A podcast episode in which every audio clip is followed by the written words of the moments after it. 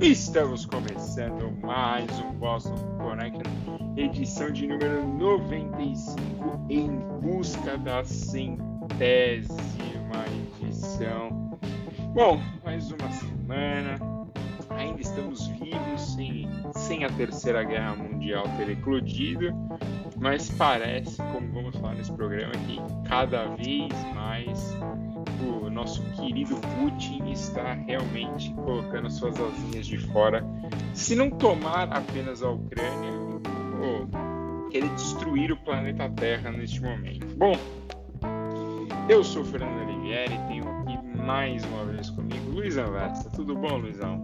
Tudo bom, Fernando? Tudo bom, Rafael? Amigos que nos ouvem aqui no podcast em busca do centésimo episódio, ele vai vir. É, não sabemos quando virá a, a, paz mundial aí nos próximos dias, porque ah, vai vir então está difícil. O, o meu destaque inicial vai logo para esse assunto que nós vamos discorrer, né? Essa tensão geopolítica e, e umas coisas muito engraçadas, muito curiosas que estão acontecendo no cenário econômico mundial, que para mim é mais surpreendente, claro, porque nos, nos afeta no dia a dia, essa, essa queda do dólar, né? Ninguém estava esperando essa queda de forma rápida, mais de 10% nesse ano. É, se não me engano, é a moeda que mais ganhou valor em 2022 frente ao dólar foi o nosso real.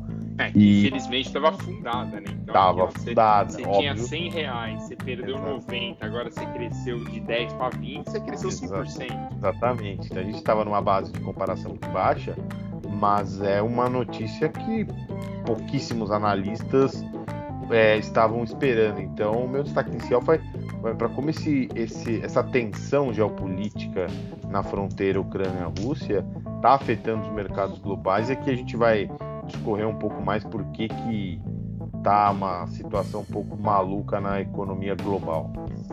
E antes até de eu apresentar o Rafa, é, tem, tem um amigo que fala muito disso, que um real dólar seria o custo Jair Bolsonaro, entendeu? E então assim, imaginando um futuro sem Jair aí, de repente o dólar voltaria para casa dos 4,50, né? Um sonho muito otimista 4 e de repente se uma hecatombe acontecer, o mundo acabar, aí o dólar volta um a um. Aí tamo tranquilo, aí é dólar é. um a um e é aí não, vai não ter o que comprar nada mesmo. Aí volta pra permuta. É. É, ou talvez o Brasil vire a grande potência do mundo, né? Porque vai sobrar. Só, é, por exemplo, se, se a gente tivesse aproveitado bem a Segunda Guerra Mundial, o Brasil tinha virado potência, porque né, o Brasil foi quase nada prejudicado pela guerra. Mas bom, boa noite, Rafa. Tudo bom com você? Boa noite, Fê. Boa noite, Luiz. Tudo bem com vocês? Vai lembrar que a... o Brasil é aproveitou a Segunda Guerra Mundial, sim, cara. A gente, é, mas é aquela, aquela coisa que você sempre fala, do, do jogo de soma zero. A gente estava um século atrasado e entrou numa modernidade graças aos investimentos é, norte-americanos e os acordos do Getúlio Vargas com, com o governo dos Estados Unidos naquela época. Pra você ter ideia dessa, dessa cooperação surgiu a CSN, surgiu uma série de. Ah, não, de, ah, eu digo, as bases para a nossa indústria. Eu digo que no, no prazo assim, longo, o Brasil poderia ter aproveitado muito mais e ter virado de repente uma potência, entendeu? Ter feito ah, algo, algo maior do que só ter aproveitado o período. É, mas aí tinha uns militares no meio do caminho. Né? O Brasil é difícil. É, exatamente. Mas bom, Rafa, qual o seu destaque inicial, então, Rafa, além deste comentário já inicial? O meu destaque inicial vai ser um pouco mais leve do que esse essa coisa de guerra, de tensão global, relação diplomática, etc. Vai ser sobre um sobre cinema, né? Eu vou roubar o lugar de fala do Luiz hoje.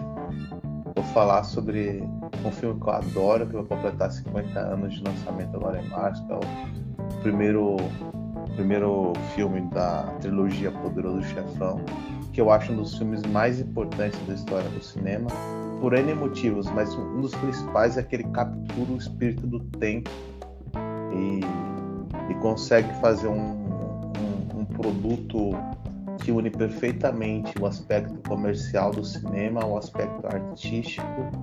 É, a obra tem uma integridade, ela consegue dialogar com diferentes camadas sociais e reflete perfeitamente o que, o que eram os Estados Unidos naquela época, aspectos migratórios, mostram um, um América um pouco mais adulta, menos inocente, sem aquela coisa ah, do. Eu diria que era América raiz, né, Rafa? Onde é, os italianos dominavam e o pau comia toda hora.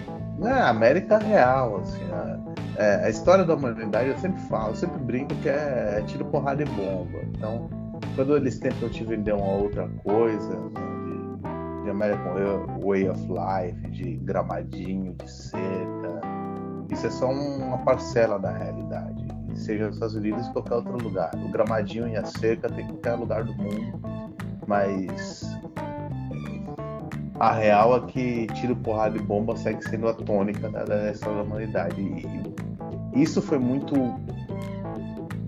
Eu odeio essa palavra, mas não tem outra. Disruptivo pro cinema, né? Não, e, e vale e... lembrar, assim, só quando você tava falando do filme, Rafa, que, cara, é poderoso chefão, assim, acho que ele, ele marca muitas gerações, pô. A gente não tem 50 anos, se a gente comparar com o filme, e mostra, aí até fazer um o comentário passado, como os Estados Unidos mudaram de lá até o período que vivemos, e principalmente como Nova York mudou. Principalmente Nova York até os anos 80, assim, era uma grande lata de lixo, se a gente puder resumir bem. Não, e, e sim, e tem, tem, e, e tem um, o aspecto artístico é, é, é, é, marcante demais, né? O enquadramento do Poderoso Chefão é, é maravilhoso, as atuações.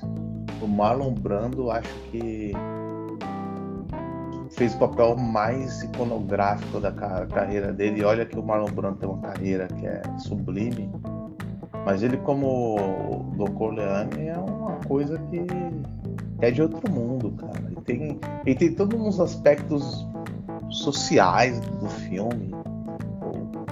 Tem, tem a coisa do veterano de guerra que quer viver uma, viver uma vida limpa e, e é tragado pelo, pelos negócios escusos da sua família de volta para casa. Enfim, é, é, um, é um filme que diz muito.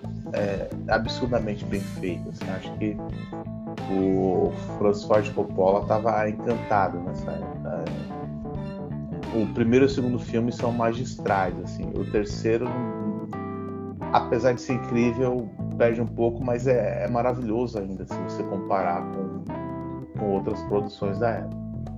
Sim, e eu acho que é um passo importante, assim, porque tem temos alguns filmes, né, que mostram esse não, não diria mais um mundo paralelo, um mundo bem real que se vivia nos Estados Unidos e até só para um, comentário aqui engraçado que na época o filme é, o, ticket, o ingresso do filme custava 3 dólares e a procura para o Poderoso Chefão foi tanta que foi para 3,50 o o valor do ingresso, o valor da época, obviamente, daqui a pouco eu vou corrigir aqui. E no final de semana chegou a 4 dólares. E assim, e fazendo muito dinheiro. É... Depois de 18 semanas, o filme conseguiu bater a casa dos 101 milhões de receita bruta. E assim, e na época o filme a conseguir mais rápido essa essa marca. E hoje tem filme que em um final de semana, acho que o Homem-Aranha em dois ou três finais de semana no mundo, o Homem-Aranha bateu quase um bi de dólar, assim, piscando. Mas bom, falando ali no momento, é, uma, um, um dos motes do Poderoso Chefão é exatamente o período pós-guerra, que uma série de italianos que vinham, já, já tinham vindo, né, uma no Brasil você tem uma imigração muito forte, mas nesse lado da costa leste americana você tem uma imigração também muito forte de europeus, italianos, irlandeses, muitos ingleses também que vieram para cá, escoceses. É... Então, assim, o filme pegam um período dos Estados Unidos ali a partir de 45, né? Quando os Estados Unidos têm uma. Os Estados Unidos começam a tomar mais as rédeas do mundo depois da Segunda Guerra Mundial e, e vira a potência que é atualmente. Mas bom, estou falando isso porque estamos aí vivendo momentos de tensão desde as últimas, as duas últimas semanas. Fala aí, Luizão. Não, só para não morrer o assunto do dessa obra-prima do cinema que o Rafa e você é, disseram, é, o filme é muito importante por muitos aspectos, seja falaram alguns, mas é, eu acho que talvez ele revolucionou o cinema, principalmente a forma como ele retratou as famílias mafiosas, como ele, porque você se sente dentro de um clã mafioso, né? Você Sim. Você assistindo Poderoso Chefão, você parece estar dentro das festas, você está dentro das conversações, você está dentro de, das negociações, dos crimes. Então eu acho que uma das principais coisas legais que o Coppola fez foi trazer o espectador, porque antigamente os filmes de máfia, principalmente o Scar, um dos mais famosos, Scarface, da década de 30, se não me engano, não aquele famoso com Al Pacino, era, claro, era também muito violento, mas era uma coisa um pouco mais externa, né?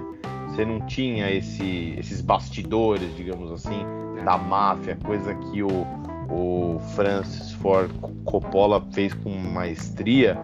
E na história do Oscar é o único filme que ganhou Oscar de melhor filme, o original e a continuação. Nunca na história do Oscar um filme, digamos, um e dois ganhou como é, me, melhor filme. E muitos dizem que o 2 até supera um. Eu não acho, acho que o 1 um, para mim é o é o supra-sumo ainda. E muitos apontam o Poder Chefão como talvez o melhor filme de todos os tempos. Em alguns rankings aí ele supera o clássico do Orson Welles, Cidadão Kane, e, e é uma briga muito boa. E, e outra coisa que eu queria falar desse assunto é que o Luiz Anin, crítico do Estadão, fez um texto magistral sobre os 50 anos do poderoso chefão e, e, me, e para mim ficou muito evidente como essa profissão ainda que está meio baixa, né? Crítico de cinema ou crítico de qualquer arte, né? É, tá em baixa, mas como eles são fundamentais para quem gosta é, pintura, teatro, música, cinema, não é questão de você ser elitista, de você falar que uma coisa é boa ou a partir de um gosto de alguém. Mas aquela pessoa é, praticamente só faz aquilo da vida, né? Então ela tem uma, uma bagagem teórica, uma bagagem cultural sobre aquilo maior do que quem está lendo, quem está ouvindo, quem está assistindo. Então é, se você gosta de cinema qualquer outra coisa, outra arte, é, de vez em quando dê uma lida nesses caras que, que escrevem ou que falam, enfim, no YouTube, porque eles manjam muito, né? Você lendo o texto do Merten, do Inácio Araújo, do Zanin, você vai. Primeiro que você vai assistir o filme de uma outra forma, né? E não é querer ser chato, só falar, ah, você vai assistir filme asiático, aquela coisa toda. Não, não, você vai assistir qualquer tipo de filme porque eles falam de qualquer tipo de filme. Óbvio que talvez o filme que você goste não caia no gosto desse tipo de público, né, dos críticos. Mas lendo esse pessoal, tá ouvindo, você aprende muita coisa. É, você vê algumas coisas no filme que você, pô, nunca prestei atenção nisso. Você, enxerga o filme de outra forma. Então, tá minha dica inicial aí para é, acompanhe mais essa essa rotina dos críticos de cinema, de música, arte, enfim, que nosso público só ganha com isso. Sabe o que eu tava Pode falar, Fê, desculpa. Não, é rápido que eu vou falar. É só que eu tava vendo aqui. O dólar na ingresso a 3 dólares e 72, hoje ele custaria 20 dólares e 18 centavos, ou seja, fazendo uma, uma, meio uma transformação injusta, seriam mais de 100 reais hoje, né? Porque vai ter uma diferença de valor. E, se o, e o ingresso do final de semana custaria 26 dólares, ou seja, basicamente aí uns 100 113 dólares, é, reais. Então, ou seja, assim, seria um ingresso bem caro de cinema hoje pra você assistir o Poderoso Chefão. Só antes do Rafa falar que eu tava lendo a historinha do Francis Ford Coppola aqui. Eu não lembro se no meu comentário eu falei conversações, porque eu, eu confundi com o título do, do, do Francis, que é dessa época a conversação, e, mas eu quis dizer conversas entre os mafiosos, tá? Senão eu fico criando os neologismos aí, mas eu quis dizer conversas e não conversações. Só para ficar claro. Diga aí, Rafa. Mas fala aí, Rafa. Eu tava, eu tava pensando sobre o destaque inicial hoje, sobre como o poderoso chefão é fundamental no cinema. E eu me dei conta de que o cinema foi uma das últimas artes nessa revolução cultural norte-americana a, a embarcar na idade adulta.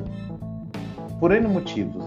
O cinema é uma arte diferente de eu escrever um livro, de eu gravar um disco, envolve muita gente, é, é negócio, é indústria, então tem muitos interesses. Nesse aspecto é muito é, importante é, ressaltar a integridade artística do, do Francis Ford. Ele, ele, brigou loucamente com os executivos do, do, estúdio, ele fez valer a sua visão artística, ele bateu o pé, ele. É, o, além disso, o Poderoso Chefão é um, exemplo de integridade artística. O, o, o filme que, que foi para Barcelona é, era o filme que o Francis imaginava porque ele brigou por isso, ele lutou por isso, ele trabalhou por isso. Isso é muito legal. Eu sempre faço um paralelo com o rock, né? Em 66, 67, se não me engano, o Velvet Underground lançou um disco com a cantora alemã Nico, que é clássico do, do, rock, e que influenciou. O Velvet é uma banda que, que, que, apesar de não ser muito popular em termos de, de massificação em música, as pessoas, os críticos de rock brincam que todo mundo que viu um show dessa turnê do Velvet formou uma banda e, isso acabou moldando a indústria do, da música nos, nos, próximos anos. Mas era um disco que falava de droga. Esse disco com a Nico falava de drogas, prostituição, falava de sadomasoquismo, falava de, de uma série de temas tabus para a época que, que, que sim é, é, eu sempre brinco com o Lou Reed e companhia, eles tiraram a virgindade do rock. Então é, foi um, um momento muito importante. Você foi com cinco anos de diferença, foi um gap de tempo que, que, que foi preciso para o cinema se começar a se igualar. Eu acho que o Poder do Chefão é um pouco disso, é a entrada da idade adulta do cinema norte-americano. É, eu, eu, quase te corrigi, Rafa, porque você falou rock, mas o estilo musical. A gente estava querendo falar do rock balboa. Aí eu falei, não, mas o rock balboa é de 76, não de 66. Aí você, não, aí você começou a falar de música. Ah, agora, agora eu entendi onde o, onde o Rafa queria chegar. Mas bom. Eu ainda escuto rock, cara, apesar de achar decadente hoje em dia. Não é, mas só pegando o seu próprio comentário que um dia você fez, você já escuta um rock mais adulto, né? Sim, óbvio. Né? Não é, tá. Não, só pra não é saber. rockinho pelanza, pelo amor de é, Deus. Você gosta do rock adulto e de Charlie Brown, muito bom, assim. Não, Charlie Brown é adulto pra cacete. Fala da vida, né? Isso que importa. Diferentemente é, do Luiz, né? cara, né? É... Daquela... O Luiz gosta do jazz sem som, o jazz sem, sem sal. Jazz de elevador? É. Aquele dia, você entra no elevador, você quer. Quando você sai do elevador, você quer dormir, você não quer trabalhar. É a ilusão bom, da sofisticação. A arte tem que ser visceral. É, continuando aqui com o que a gente ia entrar, mas a gente acabou pondo muitos parênteses.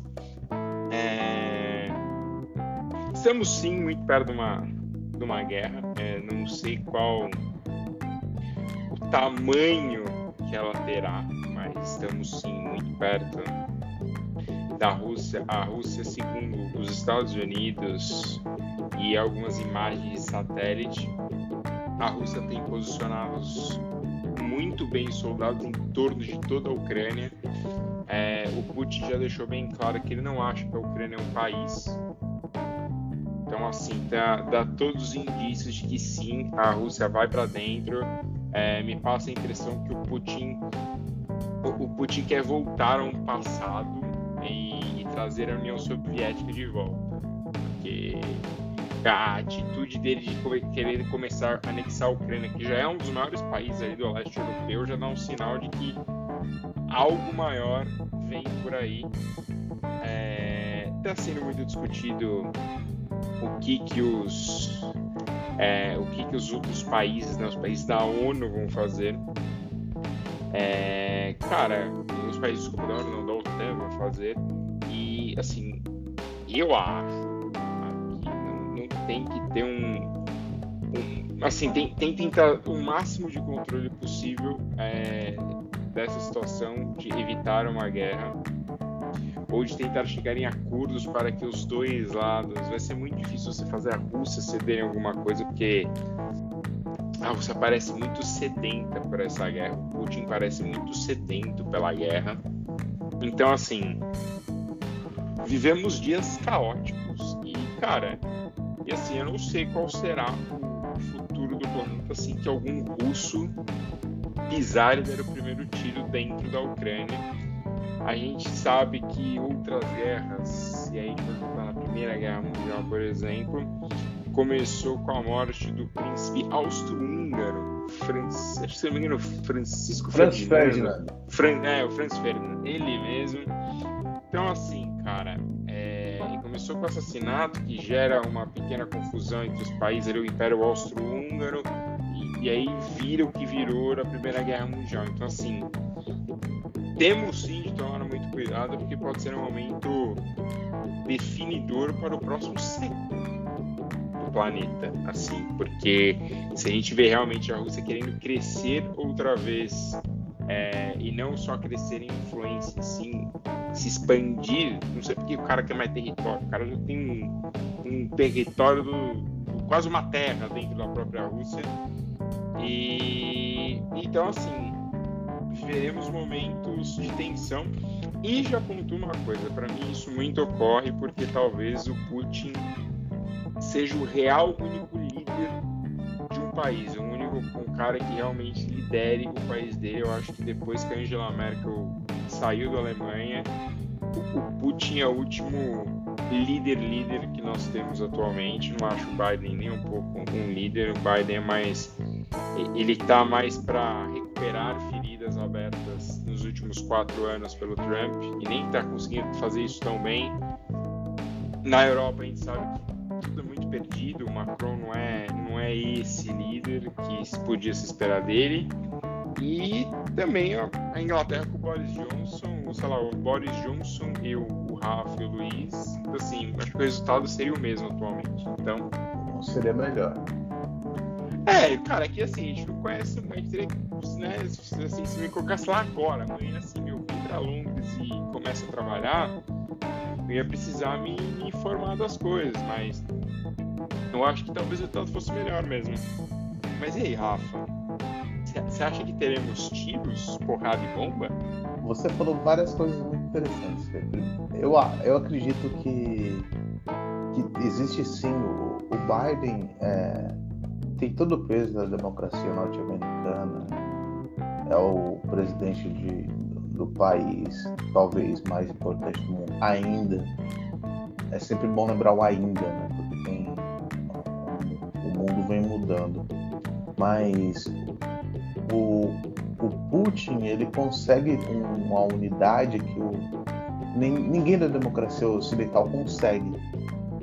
Por N motivos, eu acho que o Biden sim é um político muito habilidoso, mas é um político de transição. Acho que a nossa, a nossa visão sobre esse conflito é muito ocidental no sentido de, de imputar sempre ao, imputar sempre ao Putin uma, uma bela frase. Imputar sempre ao Putin um, uma, uma, uma sede de guerra que, que, talvez seja explicada por uma invasão de influência numa zona que a Rússia sempre teve, sempre existiu, provavelmente vai continuar a ter, porque eu não acredito que, que vá haver uma guerra descarada. Eu não acredito que nenhuma potência vá se envolver no conflito entre Rússia e Ucrânia. O que se fala é de sanções econômicas, uma série de outras medidas paliativas para tentar retaliar a Rússia de alguma maneira. Países como a Rússia e os Estados Unidos, quando entram numa guerra, é muito difícil você retaliar. E eu, eu, eu, espero que as pessoas continuem achando completamente difícil essa retaliação, porque uma guerra, por exemplo, entre o exército americano e o exército russo é uma catástrofe de proporções globais. Então, vamos continuar com a, pelo amor de Deus, com as retaliações econômicas e, e, e banir a agência de notícias russas de um lado, de outro, porque é o que dá para fazer porque é muito difícil entrar numa guerra com a Rússia ou com os Estados Unidos ou qualquer outra potência. Então. Então, Rafa, é que é assim, eu, eu entendo o seu ponto, mas pode ser mais uma daquelas guerras indiretas, entendeu? Porque, Sim, por exemplo, como no Afeganistão. É, é, no, ontem, no, por exemplo, a Ucrânia, a Ucrânia pediu armas já para os países da OTAN, ou seja, a Ucrânia está bem assim, tá óbvio que ela quer se proteger, mas ela, ela sabe que ela tem um, um belíssimo apoio por trás. E nós sabemos que se começar a acontecer algo na Europa, alguma movimentação mais forte de guerra, é, eu acho muito improvável que os Estados Unidos não se envolvam, principalmente se aliados como França e Inglaterra, que são aliados históricos, realmente entrarem de cabeça e falar, não, vamos para a guerra. Aí eu acho muito difícil os Estados Unidos de, de uma forma até direta acabar se envolvendo, porque provavelmente envolveria a OTAN, né? E os Estados Unidos é, é uma das cabeças da OTAN, então assim. Confesso que me preocupa, porque né, não, não quero me alistar para o exército americano, tô, tô passando isso aí. Já mal me alistei para o exército brasileiro, né? Imagina, Rafa, ter que usar reservista para alguma coisa? Jamais. Aliás, teve uma pesquisa recente que falava que a maioria dos brasileiros lutaria pelo seu país, assim, pegaria armas, etc. Tô fora disso. Ah, eu, eu tô bem fora disso. É, não pegaria armas para defender o Brasil, desculpa. Já, já vi isso aí, muito menos Estados Unidos. É, como diria o Mano Brown, cara, não devo, não temo, da meu copo já era. Que mané pegar arma. Não vou Pelo ficar de pegando em arma. É, Mas, é. porém, entretanto, contudo, é, essa possibilidade de guerra, que ele também vai comentar, tá fazer o brasileiro sonhar. né? Que aí, há quase há semanas atrás, aí, eu vou citar o dólar turismo, o dólar turismo bateu quase 6 no começo de dezembro. E hoje o dólar turismo está batendo 5,20. Então, assim, é, é muito difícil você ver uma variação de 60, 70 centavos, 80 centavos dentro de mês. Mas aparentemente o, o, o real está se, se, valorizando, como a gente já brincou, brincando até fora do ar. Você tem. Você tinha 100 reais, você perdeu 90, você tem 10, aí você ganhou 10, você teve um aumento de 100% no que você tinha né? Depois da sua queda de 90%, você aumenta de 100%. Não faça essa conta como um certo presidente fez, né? Então, recuperamos 2%, né? Ele fez com o PIB, mas tudo bem. Mas, Luizão, o brasileiro já pode sonhar com a Disney de novo? Olha, é... sonhar todo mundo pode sonhar, né? Tinha gente que já tava o dólar comercial a 5,20, 5,30 e já tinha fila para tirar o visto americano. Fila aqui em São Paulo tá valendo, tá numa média de 10 meses, tá? Se você tá com sonho de tirar aquela foto icônica com o Mickey, que é o personagem mais difícil de se encontrar nos parques, pode esperar uma filinha aí, porque todo mundo tá com essa ideia. Só, só um parêntese muito rápido. Hum. É, isso não é uma dica, assim, não é Hoje tá o programa dos parênteses. É, não, é que você me Colchetes mas... e chaves. Mas, por exemplo, a minha avó veio pra cá, né, no final do ano, minha avó não tinha visto. E às vezes quando você entra ali no site do, do consulado, aparecem horários. Sim, então, é verdade. Se você realmente está sonho é. Disney, você tem que fazer isso para acelerar seu processo. Mas sim, continue, sim, bom ponto. Isso é um bom ponto, é verdade. 10 meses é uma média, mas abre umas janelas por aí que geralmente consegue antecipar a data. Mas é, até pegando no ponto que você e o Rafa disseram, essa coisa da questão do conflito militar mesmo, além de tudo isso, é, é muito importante também lembrar que nós estamos falando de dois países que são importantes fornecedores de alimentos para o mundo. Trigo e milho é, fazem parte da, das principais pautas de exportação de Ucrânia e Rússia. A Rússia também é importante exportadora de fertilizantes. É, é, é, é o, aqui o nosso, o nosso Brasil é, é, o país que, assim, da Rússia é o país que importa, é, exporta fertilizantes aqui para o Brasil. O Brasil é, compra mais fertilizantes da Rússia do que qualquer outro é, país do mundo. Então, além de tudo isso que vocês falaram, os dois países têm, é, têm uma questão estratégica aí que pode balançar a economia mundial por esses simples fatores, questão de alimentos, questão de energia. A Rússia fornece mais ou menos 40% da energia para a Europa. É, a Alemanha é, é, dependente ao extremo dessa questão energética Sim. Então, é, são muitos fatores que a gente precisa levar em conta. É, quando você fala que o Putin é um verdadeiro, é o líder mesmo do país, concordo com você, porque nem o Xi Jinping que a gente sabe que é um regime autocrático lá, a gente sabe que a coisa funciona um pouquinho diferente. Há uma, há uma votação no Partido Comunista Chinês, há umas assim. Na Rússia não, é, é o Putin que manda lá e acabou. Alguém sabe onde está o Dmitry Medvedev, aquele presidente que ficou um pouquinho, é, acho que ficou entre 2008 e 2010, mais ou menos, naquela, naquele confronto com a Ossétia e tal quem era o primeiro-ministro era Putin, que constitucionalmente ele não poderia assumir como presidente. Ele colocou o Medvedev lá como um fantoche dele, depois ele voltou para o cargo máximo executivo e fez as emendas é, constitucionais dele que ele pode sair do, do cargo, acho que com 80 anos quase. É, então, é, só um parênteses mais um, Luizão. Hum. Medvedev foi presidente da Rússia de 2008 a 2012. Isso mesmo. Eu gosto muito que aqui aparece quem era o primeiro-ministro, Vladimir, Vladimir Putin. Putin. É. Quem que ele sucedeu? Vladimir Putin. quem que ele foi? Por quem que ele foi sucedido? Vladimir Putin. É, exatamente. Então. E atualmente é. o Medvedev é o chairman do Conselho de Segurança da Rússia. Ah, então, é, aqui é um cargo importante, mas meramente protocolar. É, então é o seguinte, a, a, esse possível confronto é, pode abalar muita coisa. Até fiz uma, uma reportagem para o Yahoo essa semana falando sobre por que, que esse confronto pode complicar as coisas aqui para o Brasil e para o mundo todo.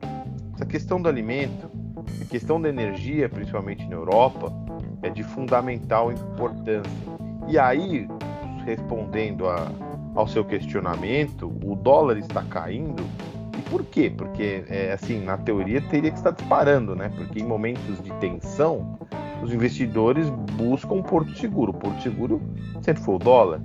Mas por que, que não está acontecendo isso? Primeiro, porque as empresas que compõem a maior parte das ações das bolsas americanas são as, as techs, empresas de tecnologia que tiveram seus momentos dourados nos primeiros momentos da pandemia, mas agora estão totalmente embaixo, né? Tirando Apple e Google, as outras não estão apresentando números favoritos, números bons, principalmente a Meta do Zuckerberg, né? Ex-Facebook. É, e outra coisa, a bolsa do Brasil, bolsa de valores aqui, aqui no Brasil, muitas empresas são compostas porque é, de que exportação de commodities e isso tende a valorizar possível é, conflito, como eu expliquei, é um conflito que pode envolver questão de grãos, milho, trigo, alimentação em geral. E aí, você tendo um confronto que pode abalar isso, essas commodities se valorizam. E como o nosso país é um grande exportador de commodities, de alimentos é, e outras, minério de ferro, enfim, tende a valorizar. E outro ponto é que os nossos juros estão nas alturas, né? E o pessoal quer juros nas alturas, que é um rendimento maior. O que algumas pessoas que eu estou lendo e acompanhando estão falando que é, o movimento é esse, por isso que o dólar está caindo. Há uma, uma visão de que o dólar pode é, voltar a ser valorizado pelo simples fato que o Federal Reserve deve aumentar a taxa de juros aí nos Estados Unidos até para tentar controlar a inflação, que é a mais alta desde os anos 80, da época do Jimmy Carter. Então, é, aí você atrai mais investidores para os Estados Unidos, além de ser um país tido como porto seguro dos investimentos, com juros mais altos. O pessoal vai falar: ah, vou investir aqui no Brasil, que a situação está complicada, questão política tal, vou investir com juros mais altos nos Estados Unidos. A tendência é que o pessoal vá migre seus investimentos para os Estados Unidos. Mas a, dizem também alguma, alguma, outros analistas que mesmo com todo esse quadro, alguns investidores podem querer tomar um risco maior investindo aqui, aqui, aqui, no, aqui no Brasil, que eles entendem que ok, vamos ter uma eleição polarizada, tendo Bolsonaro ou Lula como os favoritos, mas eles acreditam, esses investidores que apostam aqui, aqui, aqui no Brasil, que mesmo Bolsonaro ou Lula vencendo, eles não vão chutar o balde, estourar tudo na economia e tal. Essa corrente de analistas. E aí eles estão falando: ah, vou apostar no Brasil agora, estou com juros altos e tal, posso ganhar mais dinheiro ali na frente, ganhando Bolsonaro ou ganhando Lula. Então, só para o nosso ouvinte é, entender por que, que mesmo com essa situação tensa no mundo, o dólar está caindo, porque na maioria das vezes o dólar teria que estar disparando, mas eu tentei resumir aqui por que, que o dólar está caindo exatamente por esses por essas Lisão, eu quero saber o tempo que temos de programa neste momento. Ah, mas eu não, eu não, vou falar no chat, eu não vou falar para os nossos ouvintes. Não, eu só quero, eu só tô passando, eu não quero que os, o ouvinte saiba. Mas bom, Cara, eu acho interessante, assim, que, nossa, que o Brasil tá virando, entre aspas, um porto seguro aí. É, pode ser um bom momento se o Brasil se a gente soubesse aproveitar os momentos, talvez, talvez o Brasil poderia. Mas assim, eu, eu gosto que estar ali, eles olham assim e falam, ah, legal, o Brasil virou um, entre aspas, um porto seguro. Não é um porto seguro, é um, é um lugar para é um se porto. ganhar dinheiro. É um porto. É porto. Daqui quatro porto meses, clandestino. Quando, é, quando começar a pegar fogo a eleição, vai todo mundo correr. Vai falar, não, é perigoso este momento para o Brasil. A grande real é que analista econômico, um cara ganha dinheiro por qualquer coisa. Não, e fala geralmente a mesma coisa, né? Porque se Exato. você lê dois, três jornais tal, cara, parece que a reportagem foi escrita pela mesma pessoa o cara está falando a mesma coisa. Assim, é basicamente a mesma coisa. É o dark que... jornalismo. Exatamente. Tipo a dark kitchen. Exatamente. Então, assim, é, e tem esse fato também, né? O pessoal fala qualquer coisa, é muito, geralmente é muito bem pago para isso. E se errar, tudo bem, que o pessoal esquece rápido. E se acertar, o cara lança livro, fica, virar fonte para não sei tanto de jornalista. Então, é, é uma vida. Claro, você precisa ter um mínimo de estudo, precisa saber alguma coisinha, mas é, você ganha dinheiro fácil mesmo errando em muitos. Mas tem muita gente séria, tá? Nesse, nesse ramo. É que a gente sempre pega os picaretas na frente, mas é, tem, tem muita gente boa que faz umas análises ponderadas, mas tem, tem que ficar de olho. Não, não tô falando que não tem gente boa. Como qualquer profissão, Sim. Tem o cara que é bom e tem os caras que são muito fracos. Fracos? Assim, eu, não, fraco. é, só que assim, eu, eu gosto que esses movimentos. É, as pessoas criticam muito o jornalismo esportivo, às vezes em época de transferência, né, o cara chutou. Muito analista econômico, o cara chuta também. Muito, muito. Até porque. também. Exato. Porque assim, tem, tem uma coisa que todos os sites de investimento falam ganho passado não é significado de ganho futuro quando você compra uma ação. Cara, a análise ela é feita com base no passado, muitas vezes com base, por exemplo, como foi a eleição de 18 no Brasil, como foi a eleição de 14 no Brasil, de 10 no Brasil. Ninguém previu o futuro.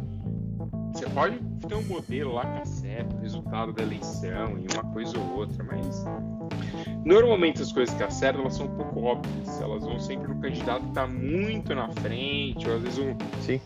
Tem uma disputa um pouco mais apertada, 50% de chance, então não é tão absurdo você errar.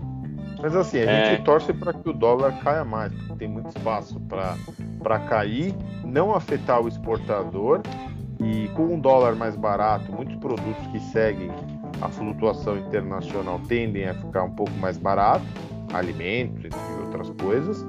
E, e, a vida em geral fica um pouco melhor com o dólar mais em conta. Não, além dessa questão que você brincou no início da sua fala sobre Disney e tal, mas o, o dólar mais em conta é, é bom para todo mundo no fundo. Né? É, só uma notícia aqui que eu encontrei neste momento enquanto pesquisava.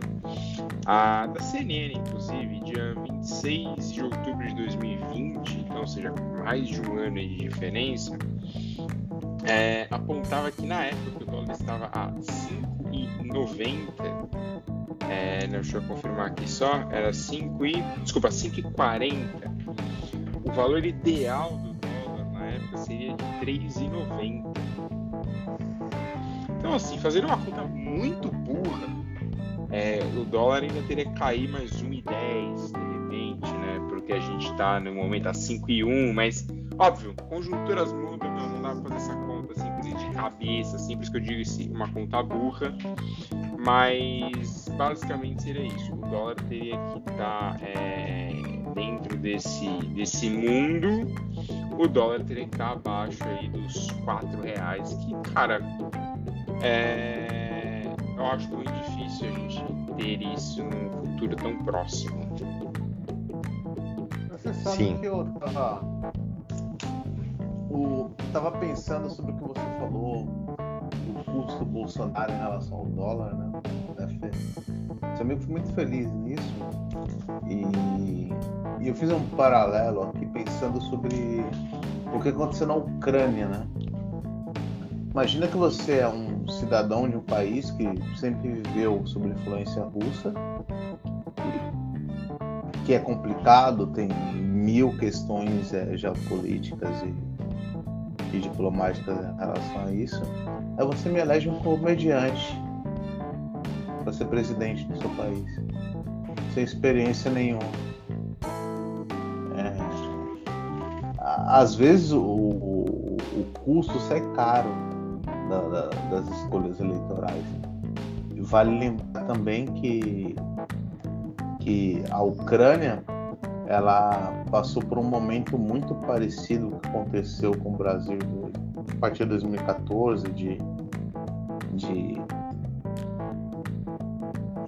basicamente de levantes populares urbanos é, insufladas pelas redes sociais e que, de um lado ou de outro, é, pavimentaram o, o, acesso ao poder para aventureiros. A Ucrânia está Ucrânia tá pagando um, um, preço alto, o Brasil pagou um preço altíssimo em relação a isso e vai continuar pagando, pelo menos até, quem sabe, até o fim desse ano. E e eu fico imaginando o quanto esse, esse discurso é, tati bitati e, e responsável tem, tem pautado as nossas discussões, né? Um, o candidato que é apontado pela terceira via, por exemplo, defende a ucranização do poder judiciário brasileiro. É, ele acha que o que aconteceu na Ucrânia é um case de sucesso quando você coloca nas mãos do, da comunidade internacional é, julgar empresas do, do, do, seu país. Assim. Então é, é bizarro, assim, eu acho que, que é, é, a sucessão de erros que a Ucrânia cometeu é, talvez seja a que vai cobrar a maior fatura, mas existem outros países como, o Brasil que, que vão cobrar também. É, então, que, cara, eu, eu acho que esse é o grande, o grande ponto. A gente precisa ver qual o buraco que a gente vai optar se enfiar na próxima eleição. E, e, cara, assim, desde 18, Rafa, nunca faltaram exemplos, entendeu? E, e, isso que é uma coisa que sempre me, me incomodou, porque os exemplos estavam aí. Bastava você ver o que estava acontecendo na Europa, bastava você ver o que estava acontecendo aconteceu nos Estados Unidos. Então, assim, o, o, os grandes, os exemplos vieram e a gente tomou atitude repetindo os exemplos. Aí, até conectando com outro assunto rápido aqui, a mesma coisa, estava lendo e conversando até isso com o Luiz. A gente já falou aqui no podcast da grande resignação, né? Das pessoas que simplesmente falam, beleza, valeu, vou parar de trabalhar. E isso está chegando no Brasil. É, cara, é, eu, eu vejo com, vamos dizer assim, o meu olho direito enxerga com um pouco de bons olhos algumas coisas que acontecem nisso e o olho esquerdo com preocupação. Porque é muito legal você rico, você milionário que tem três casas, oito carros, falar, ah, vou parar de fazer minhas coisas para descansar um pouco.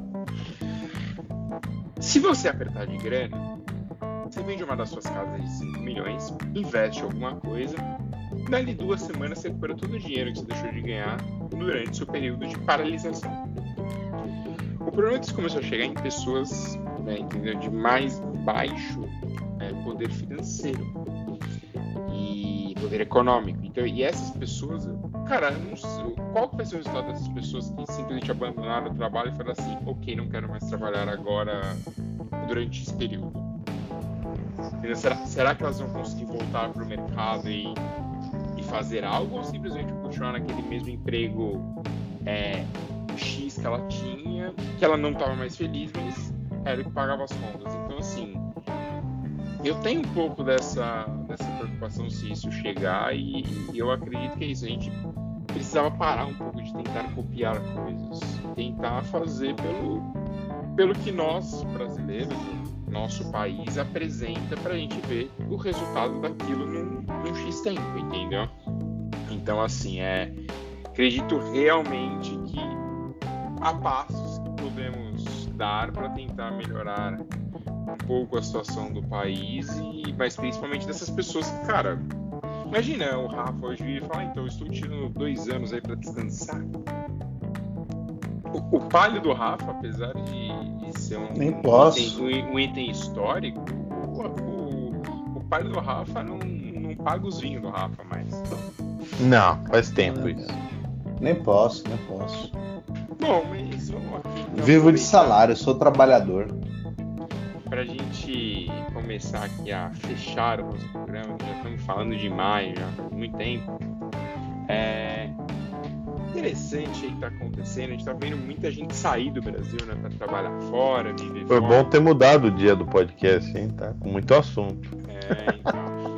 É, até parece, segunda-feira né, tem assunto só a guerra, tomou metade do programa. É, e aí eu ia falar que era o seguinte, em... agora a gente tá tendo uma estamos vendo uma série de pessoas migrando para o Brasil, mas para uma profissão específica: técnico de futebol.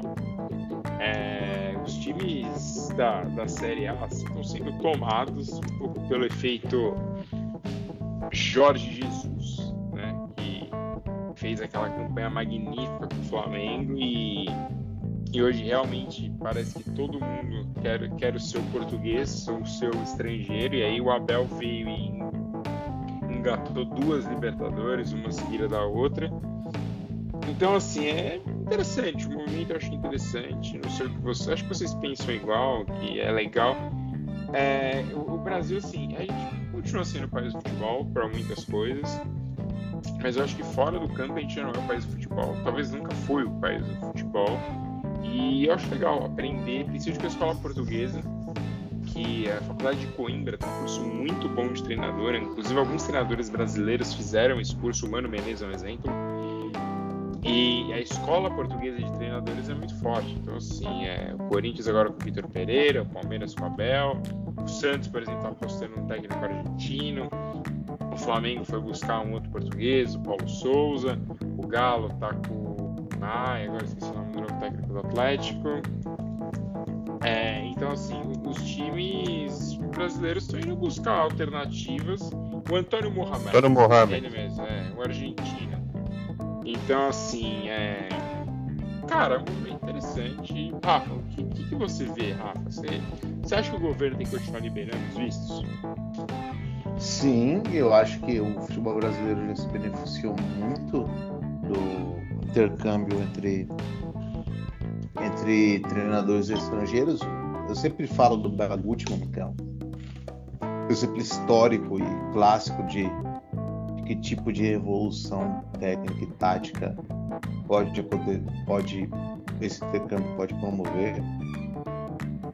Acredito que o, o mundo hoje em dia globalizado, as maiores ligas do futebol bebem dessa fonte. Não vejo porque o Brasil não pode se beber também dessa fonte, não pode se beneficiar, não apenas em relação a, aos técnicos, mas eu, eu sinto falta também de, jogadores estrangeiros. Acho que alguns marcaram época no Brasil, não, não vejo nenhum problema em relação a isso.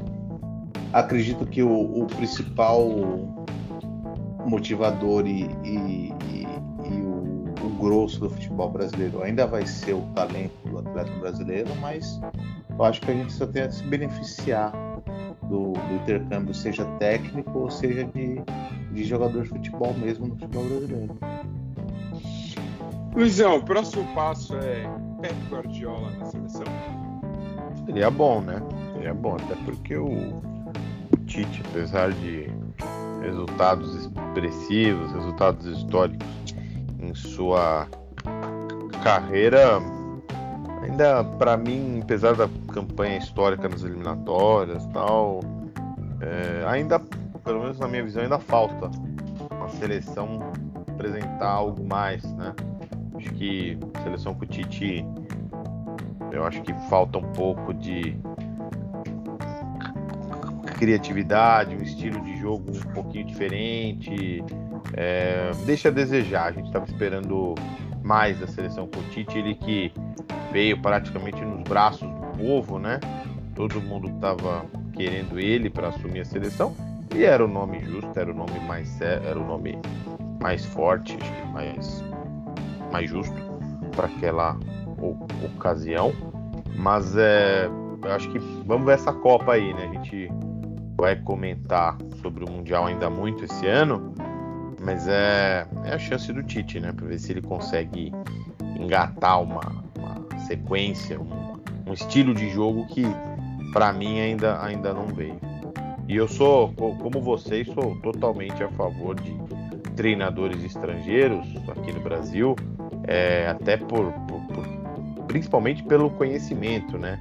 Pela base teórica que eles trazem, que os nossos daqui, como a gente ficou muitos anos com só os técnicos brasileiros, então a gente ficava muito por fora o que, que os treinadores estrangeiros conseguiriam fazer aqui. A gente tinha um exemplo ou outro, tal aquele exemplo célebre do Lothar Matthaus no Atlético Paranaense, acho que não ficou 20 dias no cargo, no semana. Não, o Lothar Matthaus no é, Atlético é, é, é, é, foi uma passagem emblemática. Mas eu acho que os, os técnicos, técnicos é, portugueses levam uma vantagem, principalmente pela questão do idioma, né? Aí já quebram diversas barreiras, acho que a situação ficou um pouco mais fácil para eles e os dois que desbravaram aqui, podemos dizer, o Jorge Jesus e o Abel, tiveram resultados excelentes e, e outros clubes estão vindo aí nessa cola para ver se conseguem resultados tão bons quanto. Bom, é, vamos então aqui partir para o nosso fim do nosso programa. Rafa, e o seu destaque final, se tiver mais alguma notícia que você queira falar, e aí a gente já, já dá seu destaque final. Não, o meu destaque final vai continuar essa história do futebol. Acho que, que eu acho que agora o Corinthians tem um, um técnico um pouco mais preparado para lidar com o elenco valioso que o William conseguiu montar. Eu tenho bastante expectativa em relação ao Corinthians e, e acredito também que que a gente estava falando sobre os males assim, da, da, da, da idiotização das pessoas. Um dos grandes males da idiotização, e eu já falei para vocês assim, nos nossos grupos privados, é a, é a, do, é a deusificação do fracasso do Flamengo no último Mundial. Parece que sempre volta esse tema, parece que jogar de igual para igual é alguma coisa relevante. E a gente sabe que em esporte não, o vencedor as batatas, assim. Vale é ganhar, vale é taça. E eu espero que essa mentalidade seja expurgada do, do futebol brasileiro com o seu intercâmbio de treinadores estrangeiros. Cara, a única coisa que no futebol. Sim, que no esporte, vamos dizer assim, vale, é quando você tem às vezes histórias edificantes, ou às vezes um cara que numa Olimpíada acontece, por exemplo, com o Vanderlei Cordeiro de Lima em 2004, que foi empurrado Ah, pelo sim. cidadão. E aí sim, a medalha de bronze sai, sai de bom tom pro Vanderlei, por tudo que aconteceu, pela história. Então você tem boas histórias, mas concordo com o Rafa, esse negócio de ah, fui pra lá, joguei de igual pra igual. Inclusive, aproveitando aqui o ensejo, eu tive, troquei mensagens com o Lúcio de Castro esse dia, porque ele fez uma crítica ao, ao Brasil, a- a- ao Brasil participar das Olimpíadas de Inverno. Cara, é uma competição. Ah, é porque se investe dinheiro. Ué, se a Confederação, o Comitê Olímpico Brasileiro tem dinheiro para investir nos esportes de inverno, não vejo porque o Brasil não possa participar. É, eu acho que é muito um. é, você querer às vezes fechar muito no ah, só pode participar do que ganha. Não, tem que participar daquilo que você tem que você tem alguma possibilidade. E aí se você vai ganhar ou não, depende do atleta. A gente já teve temos várias histórias de esporte no próprio Brasil de atletas que às vezes foram desacreditados para a Olimpíada e voltaram com a medalha. Então, acho um pouco uma visão um pouquinho oportunista, tem hora só que o Brasil vai lá e não ganha medalhas. Luizão, destaque final. Bom, meu, meu destaque inicial. Meu destaque inicial. Destaque, Inicial não, destaque porque ele vai final. banda. Exato. Destaque, destaque, destaque final. É um texto que saiu no Valor Econômico do Diego Viana. É um texto grande, mas quem puder dar uma lida que achei muito interessante, falando das armadilhas que impedem o nosso Brasil de crescer na economia. Então, ele cita exemplos históricos que a gente está na, na clássica armadilha do país de renda média, né? Ou seja, você sai daquele estágio de país pobre, mas você não consegue chegar ao estágio do país minimamente rico. Você fica empacado nesse meio e você faz uma transição de um país rural para um país urbano, só que essa transição para um passo além não acontece. E por que não acontece? Por inúmeras coisas. É, falta de investimento em educação ou educação ruim, é, país que não faz reformas, tanto administrativa quanto tributária, é, falta de dinheiro em é, pesquisa e desenvolvimento, política industrial fraca, tudo que acontece aqui no nosso país é, é o retrato disso, dessa armadilha de renda média. E pasmem, já estamos há quase 40 anos nesse quadro. E pelo, pelo que a gente, pelo que eu li no texto do Diego, é, vai ser muito difícil sair, porque as oportunidades vão se tornar cada vez mais difíceis, mais raras. É, ele citou exemplos de países que conseguiram sair, porque assim, eles colocaram o pé nessa, nessa armadilha já saíram. O exemplo da Co- Coreia do Sul, que tinha uma renda per capita metade da nossa e agora tem praticamente o dobro. E vejam as empresas que têm a Coreia do Sul globais, importantes, né? E, e como estamos aqui hoje. Então é uma análise grande, é um texto grande, mas muito interessante para saber é, por que, que estamos a, por que, que estamos na economia como país, né? Em 2022 assim e a dificuldade que vamos ter para sair dessa armadilha, se conseguiremos sair dela. Luizão, depois você me manda isso aí, porque eu queria ler, por favor. Mando, mando sim. Mas, mas é isso. é, eu acho que o Brasil às vezes é um país de oportunidade desperdiçada. né? A gente teve muita chance de fazer muita coisa boa, ficamos pelo caminho e às vezes quando você perde essa chance fica muito difícil de você lá na frente recuperar aquilo que, que você perdeu. Bom, meu destaque final rapidinho aqui. É um texto, inclusive, com indicação de Luiz Anvers, é, para quem acompanha NBA. A NBA fez uma, uma, uma lista dos 75, na verdade com 76 maiores jogadores da história da liga. O top 5 rapidinho é Michael Jordan, LeBron James, Kareem Abdul-Jabbar, Magic Johnson e Will Chamberlain. É, discordo apenas um pouquinho aqui, acho que da, da posição talvez do Kobe Bryant. Eu acho o Kobe pouquinho maior do que o, o- o Larry Bird, apesar da, do, do domínio do Larry Bird nos anos 80. E acho 16 posição para Stephen Curry um pouquinho absurda, porque o Curry. O basquete que a gente vê hoje passa muito pelo jeito que o Curry joga, então. Ainda assim, é uma lista, entra muito gosto pessoal, então, ok. Mas Fala eu não trocaria esse top 5, não, viu? Não, o top 5 eu acho que eu mantenho, mas o resto ali eu. Sim, você eu pode. Tenho, por exemplo, eu, eu acho que, sei lá, o Bill Russell tá em top 6 ali, é ok, assim, mudaria um outro, mas eu acho que é, há, há, jogadores que mereceriam. Se você fizer essa lista aqui dos 75, daqui 25 anos, quando o NBA fizer 100 anos, o Curry não tá entre os 16, ele tem que estar no top 10. Ah, mas, bom, sim. Então é isso, chegamos ao fim mais um programa. Voltaremos na semana que vem. Espero que na segunda-feira, quem sabe, mas voltaremos e para mais uma semana e espero que sem guerra. Um grande abraço. Até mais.